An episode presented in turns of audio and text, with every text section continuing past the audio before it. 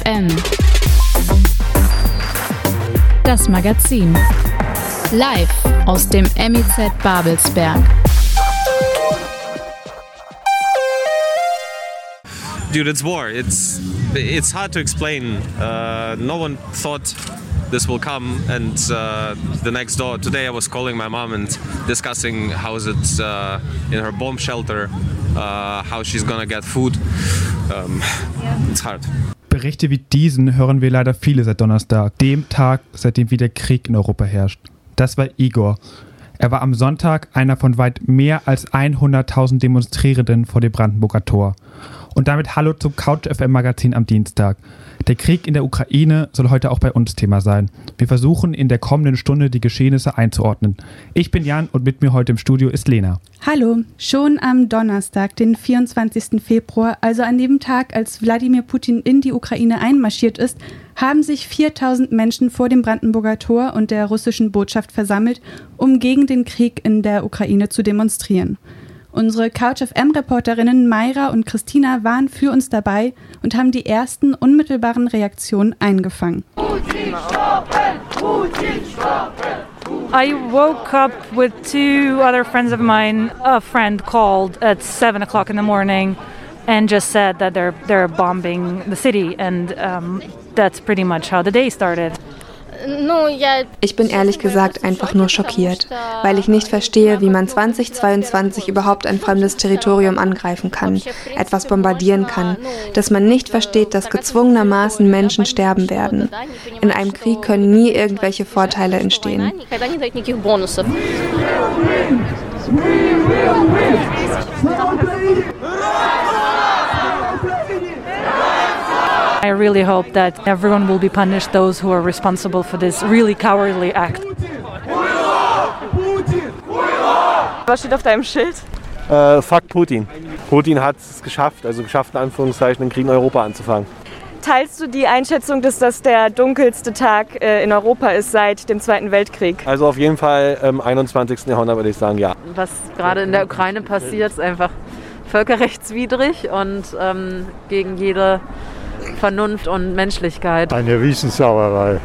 we can see that this person who is responsible for it is pretty crazy now. And people should not forget this comes about families, children, and our families are there because here is this you can see it's more younger people, and usually our parents, grandparents, they're all in Ukraine right now. And honestly, we check every second the news and see was our city already like like yeah bombed, and this is horrible.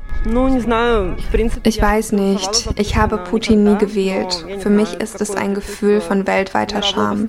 Denn so darf man nicht handeln. Man sollte Probleme immer friedlich lösen. Ich schäme mich. Friends of mine who are there back in Ukraine, they don't really care at the moment about this because they have to get their life in order. And it's more probably to show to my European and American friends what is really going on.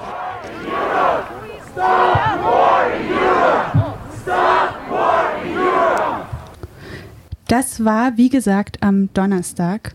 Außerdem werdet ihr unter standwithukraine.live über anstehende Demos in eurer Nähe auf der ganzen Welt informiert.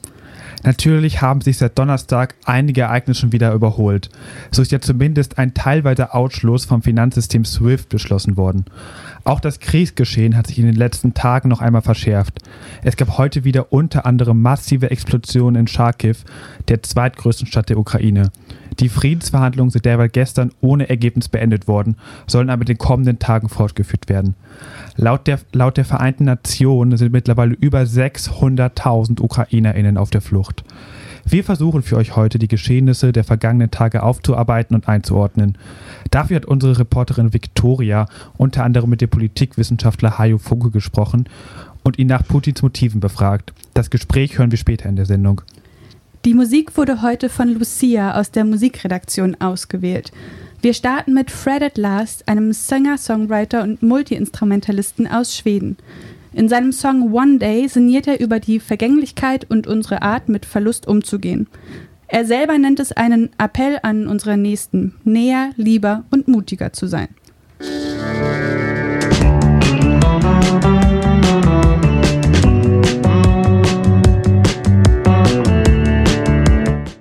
www.couchfm.de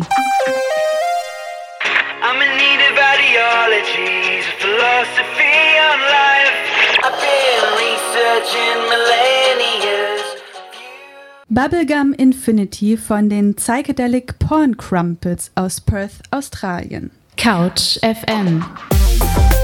Täglich 17 Uhr bei Alex Berlin auf 91.0. Wir sprechen hier heute über ein epochales Ereignis, darin sind sich sicher alle einig. Doch wie schätzen die unterschiedlichen Zeitungen in der Welt die Lage ein? Couch Victoria wagt schon mal einen Rückblick und trägt die Schlagzeile vom letzten Freitag, dem 25. Februar, also dem Tag nach dem russischen Angriff, für uns zusammen. Am 25. Februar 2022 überschattet ein Thema das Weltgeschehen und die Zeitungen. Russlands Kriegsangriff auf die Ukraine. Aus der Ukraine schreibt die Zeitung Vesti. Das Staatsgrenzschutzamt der Ukraine meldet, dass im Kontext der Kriegsgeschehnisse in der Ukraine bestimmten Gruppen die Ausreise zeitweise verwehrt wird, unter anderem Männern zwischen 18 und 60 Jahren. Die Vesti schreibt außerdem, wie sich der Kriegsbeginn im Land zeigt. Im ganzen Land sind Sirenen zu hören. Ukrainische Familien müssen in Keller und Luftschutzbunker flüchten und ihre Kinder schützen, die aufgebracht und verängstigt sind. Die russische Zeitung Nezavisimaya Gazeta erinnert mit einem Sprichwort. Wer in den Krieg zieht, muss zwei Särge bauen. Einen für den Gegner und für alle Fälle einen für sich selbst. Es ist sehr zu bedauern, dass zwei verbrüderte Völker sich durch das Schicksal im Krieg einander gegenüberstehen. Es wird sich nicht vermeiden lassen, dass es Opfer geben wird, unabhängig davon, wem die Schuld zugesprochen wird. Die russische Zeitung Novaya Gazeta beziffert hingegen die Verluste – am 24. Februar, nach Beginn der Offensivoperation in der Ukraine, erlebte der russische Markt eine der schwersten Krisen der Geschichte. Der Rubel begann zu fallen, die Moskauer Börse stellte den Handel ein und die Kapitalisierung der größten russischen Unternehmen fiel um 6,6 Billionen Rubel. Den Daten der Ukraine zufolge hat Russland am ersten Kriegstag 30 Panzer, bis zu 130 gepanzerte Autos, fünf Flugzeuge und sechs Helikopter der russischen Armee verloren. In Brasilien schreibt die Folha Sao Paulo. Die Befürchtung war immer, dass Bolsonaro eine Erklärung abgeben würde, die als Zustimmung Brasiliens zur russischen Militärmobilisierung interpretiert werden könnte. Dies ist letztlich eingetroffen. Auch wenn sie sehr allgemein gehalten wurde, brachte der Präsident seine Solidarität mit Russland zum Ausdruck, ohne genau darauf einzugehen, in welchem Rahmen sich diese Solidarität bewegt, und bezeichnete Putin als jemanden, der den Frieden suche. Bolsonaros Erklärung wurde als Zustimmung Brasiliens zum Vorgehen des Kremls gewertet. Im Editorial schreibt die französische Le Monde, der Frontalkrieg ist zurück in Europa. Die am Morgen des 24. Februar gestartete Offensive der russischen Streitkräfte über mehrere Seiten des ukrainischen Territoriums stellt eine militärische Aggression neuen Ausmaßes auf unserem Kontinent seit dem Ende des Zweiten Weltkrieges dar. Sie ist wohl überlegt, sorgfältig geplant und beinhaltet dieses Mal keinerlei Schauspiel. Die Soldaten, die dort in Aktion treten, sind nicht mehr ohne Hoheitsabzeichen wie 2014 auf der Krim. Der Aufmarsch versteckt sich nicht mehr hinter den Kämpfern der Marionettenrepubliken in Donbass. Der Krieg wird dieses Mal von jedem Wort des russischen Staatschefs Wladimir Putin getragen. Sein Ziel ist klar, die Zerstörung der Ukraine. Die New York Times aus der USA schreibt, Präsident Biden prangerte Herrn Putin an, einen brutalen Angriff auf das ukrainische Volk gestartet zu haben und fügte hinzu, jetzt werden er und sein Land die Konsequenzen tragen. Die New York Times ergänzt, Präsident Wladimir Putin hat russische Truppen in die Ukraine gesendet. Er hat aber deutlich gemacht, dass sein wahres Ziel nicht nur sein Nachbarland, sondern auch Amerikas Lügenimperium sei, und er drohte jedem, der versucht, sich einzumischen, mit Konsequenzen, die die Geschichte noch nicht gesehen hätte. Der aufrichtige, vielleicht naive Glaube von Herrn Macron und dem deutschen Bundeskanzler Olaf Scholz an die Möglichkeit, Herrn Putin zur Vernunft zu bringen, deutet auf die Kluft zwischen den Welten hin, in denen sie leben. Der russische Staatschef war nicht daran interessiert, die europäische Sicherheitsordnung mit einem feinen Skalpell zu bearbeiten, sondern eher mit einem stumpfen Messer, um im Stile des Kalten Krieges das herauszuschneiden, was ihm gehöre. Die japanische Zeitung Asahi Shimbun verurteilt – Russlands Invasion in der Ukraine verletzt eindeutig und brutal die Souveränität der Ukraine. Es ist ein empörender und unverzeihlicher Angriff auf das Fundament der Weltordnung, die seit dem Ende des Zweiten Weltkrieges besteht. Der Zweite Weltkrieg begann 1939 mit dem Überfall Nazi-Deutschlands auf Polen. Einer der Vorwände für den Einmarsch war der Schutz der Deutschen in Polen. Die Asahi Shimbun zieht eine Parallele. In einer Rede zur Erklärung des Beginns einer besonderen Militäroperation in der Ukraine behauptete der russische Präsident Wladimir Putin, dass die Operation die Entmilitarisierung des Landes zum Ziel habe, um die Russen dort zu schützen – aber es besteht kein Zweifel, dass ein wahres Ziel darin besteht, die pro-westliche Regierung des Landes zu stürzen. Die Asahi Shimbun fordert, Japan hat seinerseits die Pflicht, internationale Grundsätze in der asiatisch-pazifischen Region aufrechtzuerhalten, einschließlich der Rechtsstaatlichkeit. Tokio sollte sich entschieden gegen die Invasion Russlands in die Nachbarsnation auflehnen, auch um an China eine deutliche Botschaft zu senden, dass es seine eigenen Interessen und die der Region ernsthaft untergraben würde, wenn es eine unilaterale Aktion zur gewaltsamen Änderung des Status quo unternimmt. Das waren die internationalen Pressestimmen am 25. Februar zu der Invasion Russlands in die Ukraine, einen Tag zuvor. Brasilien hält sich weiterhin bedeckt und bemüht sich um eine, Zitat, neutrale Position. Kurz vor dem Einmarsch in die Ukraine hat Bolsonaro nämlich noch einen ziemlich großen Deal für Düngemittel mit Putin abgeschlossen. Aber auch in Europa und Deutschland müssen sich PolitikerInnen erklären, die vorher eine gewisse Putin-Nähe gezeigt haben. Altkanzler Schröder zum Beispiel. Dazu am Ende der Sendung ein Kommentar aus unserer Redaktion. Zum Durchatmen vorher aber erstmal Musik von der norwegischen Band Vieh. Ihr Song heißt Rosalie.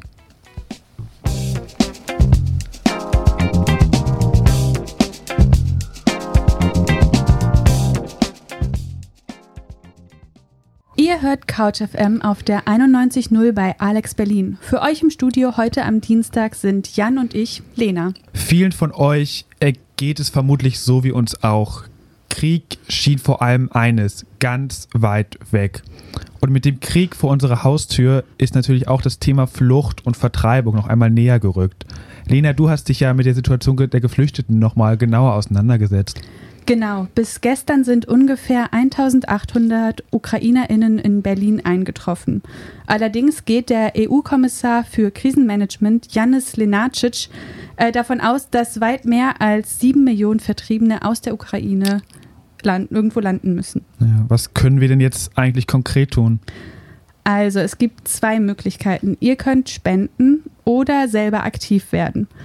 Geld spenden könnt ihr zum Beispiel an die Organisation DRK oder die Caritas. Die können das Geld dann gezielt dort einsetzen, wo es gerade benötigt wird. Aber auch Sachspenden wie besonders Thermounterwäsche für Männer, Powerbanks für Handys, Taschen- und Kopflampen und Erste-Hilfe-Kästen werden dringend benötigt. Abgeben könnt ihr das zum Beispiel am Pilecki-Institut am Pariser Platz 4a. Auf der Webseite vom Institut findet ihr auch eine Liste mit allem weiteren, was benötigt wird. Und wie sieht das aus, wenn ich selbst aktiv werden möchte? Was sind da die Möglichkeiten? Also wenn ihr Russisch sprecht oder Ukrainisch, dann könnt ihr euch als Übersetzungshilfen bei survey.lamapol.de, ich wiederhole nochmal, survey.lamapol.de melden. Dafür braucht ihr auch keine Übersetzungsausbildung oder ähnliches. Zudem werden Schlafmöglichkeiten bzw. Unterkünfte benötigt. Wenn ihr Platz habt oder Leute kennt, die Flüchtlinge aufnehmen können, könnt ihr euch bei der Gastfreundschaft Ukraine unter elinor.network registrieren. Momentan find, befindet sich auch gerade eine Webseite im Aufbau, die diese ganzen Informationen bündeln möchte. Schaut immer mal wieder auf urbanimpact.notion.site vorbei. Naja, und zu guter Letzt sollten wir natürlich auf Demos gehen, um unsere PolitikerInnen in die Verantwortung zu nehmen. Ja, das ist auf jeden Fall anzumerken. Danke für diese ja sehr praktischen Hinweise. Ansonsten ist definitiv auch das Katapult-Magazin zu empfehlen. Die bauen nämlich gerade eine Redaktion mit, mit ukrainischen JournalistInnen auf. Hier kommt jetzt wieder, hier kommt jetzt Musik aus dem Vereinigten Königreich, nämlich vom Rapper Cosign zusammen mit seinem Produzenten Tom Caruana und ihrem englisch gemeinsamen Track Bounty Hunter on the Wise.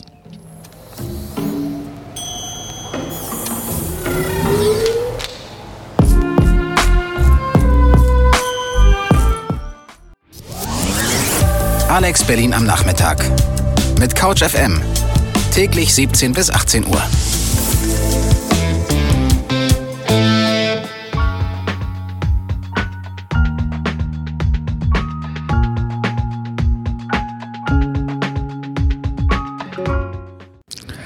Das war Alo Parks mit Softly. Ihr hört Couch FM heute mit Lena und Jan.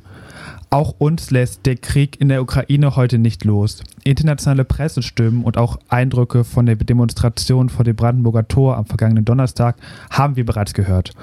Wie aber lässt sich Putins Handeln einordnen? Und was sind vor allem seine Motive?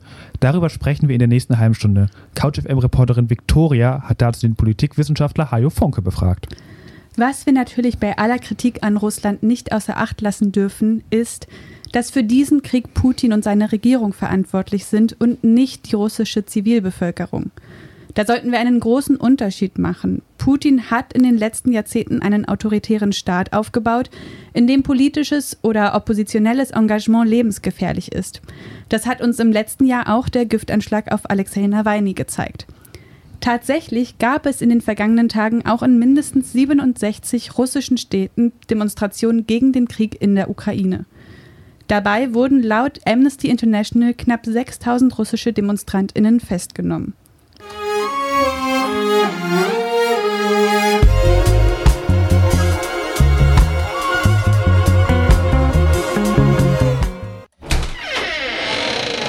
Gesprächsstoff Hajo Funke ist einer der bekanntesten Polit Politikwissenschaftler der deutschen Gegenwart. Er ist Rechtsextremismus- und Antisemitismusforscher und hat zudem zahlreiche Bücher veröffentlicht. Zuletzt erschienen von ihm ist Black Lives Matter in Deutschland. Er ist jedoch nicht nur Wissenschaftler, sondern war unter anderem 2012 als Sachverständiger in drei NSU-Untersuchungsausschüssen tätig. CouchFM-Reporterin Victoria hat mit ihm anlässlich der aktuellen Ereignisse in der Ukraine gesprochen. Herr Funke, Sie schreiben seit 15. Februar 2022 aktiv auf Ihrer Webseite über den russischen Kriegsangriff auf die Ukraine. Und in Ihrem ersten Beitrag appellieren Sie noch an eine deeskalierende Politik des Westens, die einen unkontrollierbaren Krieg verhindern könnte. Nun kam es ja am 24. Februar zum Kriegsbeginn. Hat sich der Westen mit der Lage Russland verschätzt? Also verschätzt hat sich die westliche Politik in der Tat. Man hätte schon 2008 sehen können, dass etwas nicht stimmt. Äh, dass Putin äh, insofern eine Gefahr darstellt, äh, dass er eskaliert auch über die Grenzen hinaus und bisher die Politik betrieben hat, das wieder einzuhegen durch die Mischung von Druck und Angebot. Und das ist mit seinem Einmarsch in die Ukraine geplatzt und beendet. Mein Eindruck ist, Wladimir Putin hat sich radikalisiert, zusammen mit ideologischen Anleihen aus der extremen Rechten und der Versuch des Westens, äh, der übrigen Welt und auch eines Teils der russischen Bevölkerung inzwischen ist, das einzuhegen, das noch einmal einzudämmen. Und die große Frage ist, ob das gelingt. Auf die Rhetorik möchte ich auch eingehen bei Putin. Er hat ja vieles gesagt. Er wolle die Ukraine entnazifizieren. Er möchte die Russen in der Ukraine schützen. Er sagt, es sei die Ukraine, die Russland bedrohe. Können Sie noch mal mehr darauf eingehen, wie Sie das einschätzen, diese Rhetorik? Diese Rhetorik hat mit der Realität nichts zu tun. Putin hat tatsächlich projiziert. Er hat das, was er selbst womöglich denkt, auf den Gegner, den er zum Feind erklärt hat, projiziert. Ähm, das sei ein Naziland und er müsse es entnazifizieren. Dabei ist er in der Gefahr, nun ein Völkermord-ähnliches Verbrechen zu formulieren. Sie sehen diese Projektivität, die natürlich äh, hochdestruktiv ist und auch entgrenzt. Er porträtiert einen Feind, der grenzenlos ist, der nicht mehr eingehegt werden kann und der mit nahezu allen Mitteln ja vernichtet werden muss. Und das bedeutet den Einsatz aller Kräfte in der Logik äh, dieses Putin. äh, und es bedeutet auch den Einsatz von Neonazis. Und äh, das ist hochgefährlich und sehr zerstörerisch und menschenfeindlich.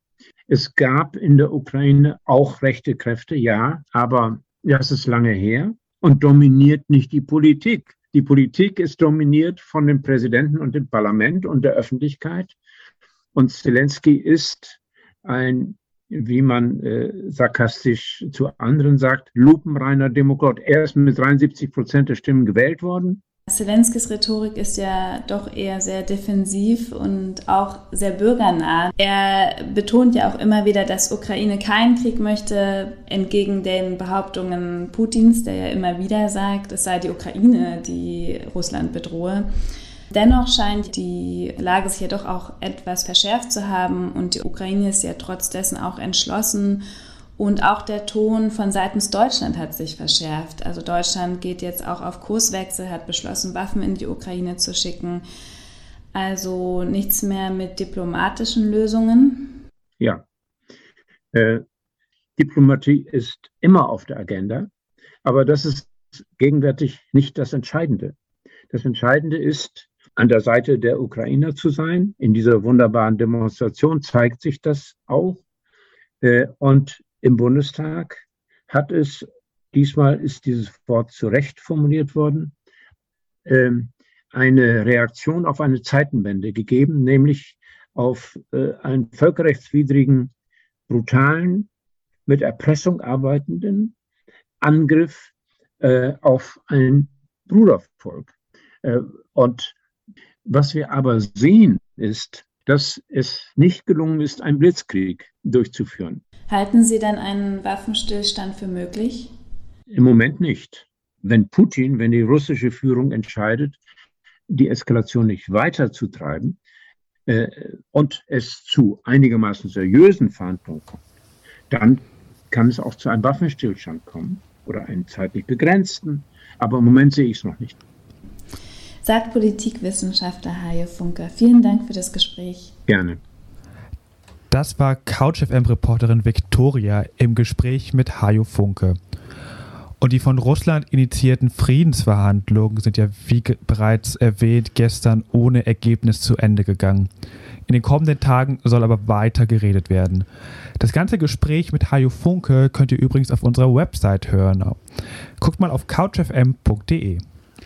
Bevor wir einen Blick auf die Verstrickungen deutscher PolitikerInnen mit Wladimir Putin werfen, beziehungsweise die Anwandlung eines bestimmten Altkanzlers mit einem gewissen Gasunternehmen begutachten, hören wir noch Musik aus Los Angeles.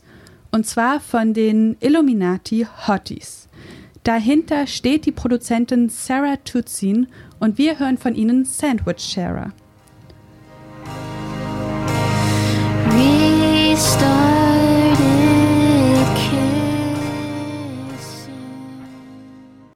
Die Illuminati Hotties mit Sandwich Sharer hier im Dienstagsmagazin von Couch FM mit Jan und Lena.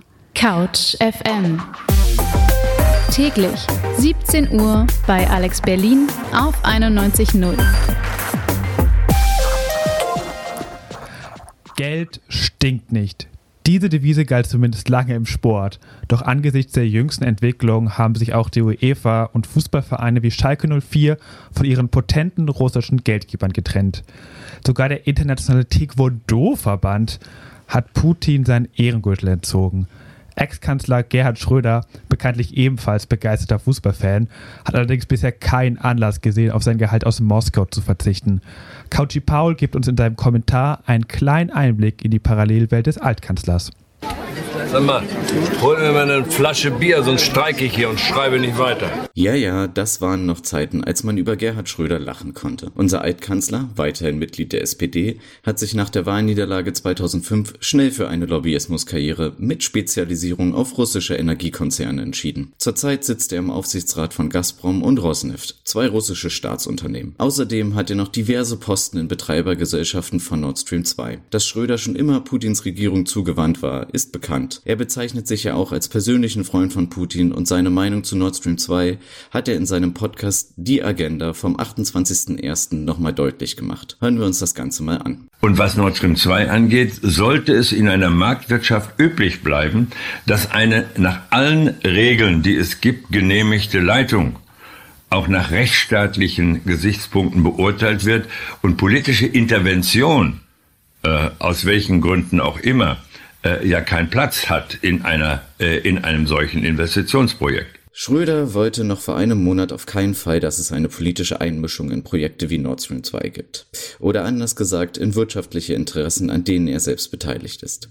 Auf LinkedIn hat Schröder am Donnerstag das schnellstmögliche Ende des Krieges in der Ukraine gefordert. Das ist ja schon mal was. Aber die Beziehungen zu Russland sollen nicht beendet werden. Sind wahrscheinlich auch zu lukrativ. Die Kritik an Schröder wurde in den letzten Tagen immer lauter. In Talkshows wurde die Rolle des Altkanzlers intensiv besprochen und auch der SPD-Vorsitzende Lars Klingbeil fordert endlich ein Ende der Geschäftsbeziehungen zu Russland. Schröder schadet durch seine Beziehungen zurzeit nicht nur sich selbst, sondern auch dem Amt des Bundeskanzlers. Ein deutscher Kanzler, der geschäftliche Beziehungen zu russischen Staatsunternehmen hält, ist eigentlich in Zeiten des Angriffskrieges auf die Ukraine nicht vorstellbar, aber für Gerhard Schröder anscheinend kein Problem. Tja, so handelt man wohl als ein lupenreiner Sozialdemokrat. Auf der Seite change.org wurde eine Petition gestartet, um die staatliche Finanzierung seines Berliner Büros zu stoppen. Das kostet immerhin 407.000 Euro im Jahr. Ob das der richtige Weg ist, um ein Zeichen zu setzen, bleibt euch selbst überlassen.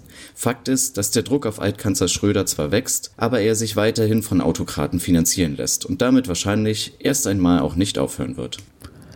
Das war ein Kommentar von unserem Couchy Paul. Laut aktuellen Berichten von verschiedenen Nachrichtenportalen hat übrigens Schröders Büroleiter seinen Posten mittlerweile aufgegeben. Durch die aktuellen Entwicklungen geraten vor allem PolitikerInnen in die Bredouille, die vorher mit verständnisvolleren Tönen gegenüber der russischen Führung aufgefallen sind. Die Linkspartei muss sich aufgrund ihrer historischen Russland-Affinität den Vorwurf einer, Histo einer Fehleinschätzung gefallen lassen. Und auch die AfD hat ihr Verständnis für Russland noch nicht revidiert. Ähnliches lässt sich in den USA beobachten. Dort hat bereits 2017 der Ex-Präsident Obama zum Russland-Verhältnis der politischen Rechten schon Folgendes gesagt. I'll be honest with you, George. One of the things that I am concerned about is the degree to which uh, we've seen a lot of commentary lately where there are Republicans or pundits or cable commentators who seem to have more confidence in Vladimir Putin than fellow Americans because those fellow Americans are Democrats. Politische Rechte und der radikale Konservatismus sieht sich also in einer geistigen Verbindung mit Putin, der vor allem historisch und antiliberal argumentiert. Ähnliches beobachtet auch der Politikwissenschaftler Hajo Funke. Er zieht sogar eine Parallele zum radikalen Konservatismus der 1920er Jahre. Sein Interview mit Victoria kann ich euch nochmal ans Herz legen. Ihr findet es auf unserer Website. So langsam nähern wir uns dem Ende unserer Sendung. Bevor wir uns aber ganz von euch verabschieden, hören wir noch Musik aus Berlin. Und zwar lebt hier die australische Singer-Songwriterin Cat Frankie. Hier ist ihr Song The Sea.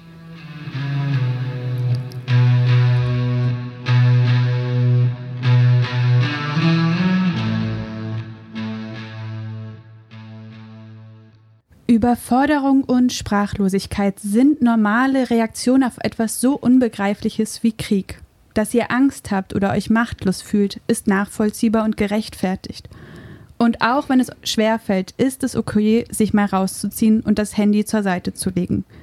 Und ja, das ist eine privilegierte Situation. Das müssen wir uns zweifelsfrei eingestehen. Wir verabschieden uns heute mit einem Song der peruanisch-griechischen Produzentin und Sängerin Sofia Cortesis. Der Titel Estación Esperanza heißt übersetzt End Endstation Hoffnung. Sie sagt darüber, ich bin voller Hoffnung, dass meine Mutter wieder gesund wird. Ich bin voller Hoffnung, dass die Welt zu heilen beginnt.